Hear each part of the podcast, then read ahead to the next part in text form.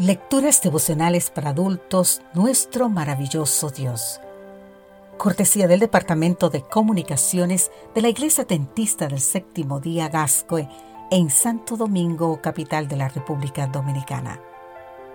En la voz de Sarat Arias. Hoy, 31 de enero, dejar que brille nuestra luz. San Juan capítulo 1 versículo 5 nos dice, la luz resplandece en las tinieblas y las tinieblas no la dominaron. ¿Qué tienen en común la sal y la luz? Podríamos pensar en varias similitudes, pero si hay una que destaca es que ambos elementos tienen que estar en contacto con algo más para ser útiles. La utilidad de la sal se pone de manifiesto cuando entra en contacto, por ejemplo, con la comida. La de la luz cuando hay tinieblas, o sea, cuando está oscuro. Esta cualidad, tanto de la sal como de la luz, la ilustra bien una escena de The Sarah Top Approach, una película basada en un hecho real. El secuestro ocurrido en 1998 de dos jóvenes estadounidenses que servían como misionero en Rusia. Los secuestradores habían amenazado de muerte a los dos jóvenes si no recibían la cantidad de 300 mil dólares. Después de varios días de intensa agonía, los padres de uno de los jóvenes secuestrados recibieron una llamada. Una llamada de parte de Mark Larsen, un hombre que vivía eh, en Denver, Colorado y que unos 20 años atrás también había sido secuestrado en Argentina. En su llamada, Mark describió lo que con toda seguridad estaba ocurriendo a los dos jóvenes en su cautiverio.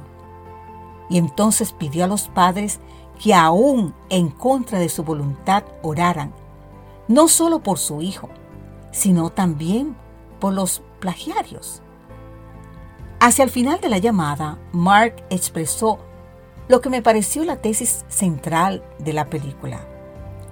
No importa cuán desalentadoras parezcan las circunstancias, dijo, quiero que recuerden esto.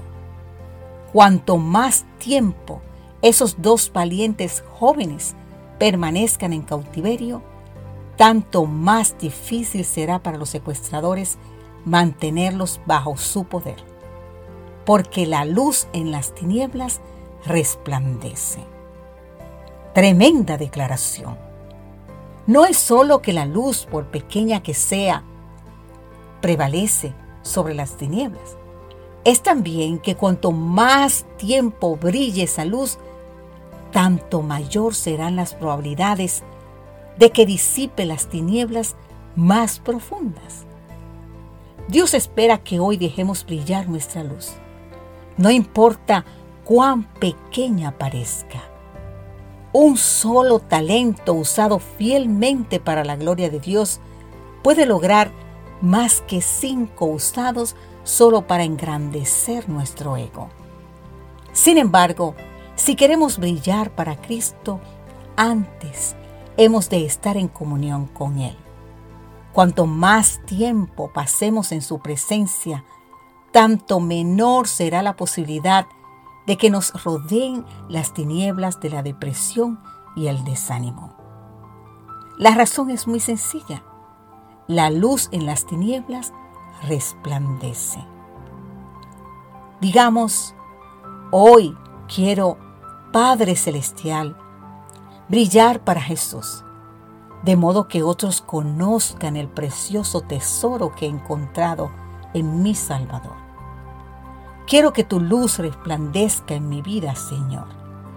No importa cuán densas sean las tinieblas que me rodeen. Amén.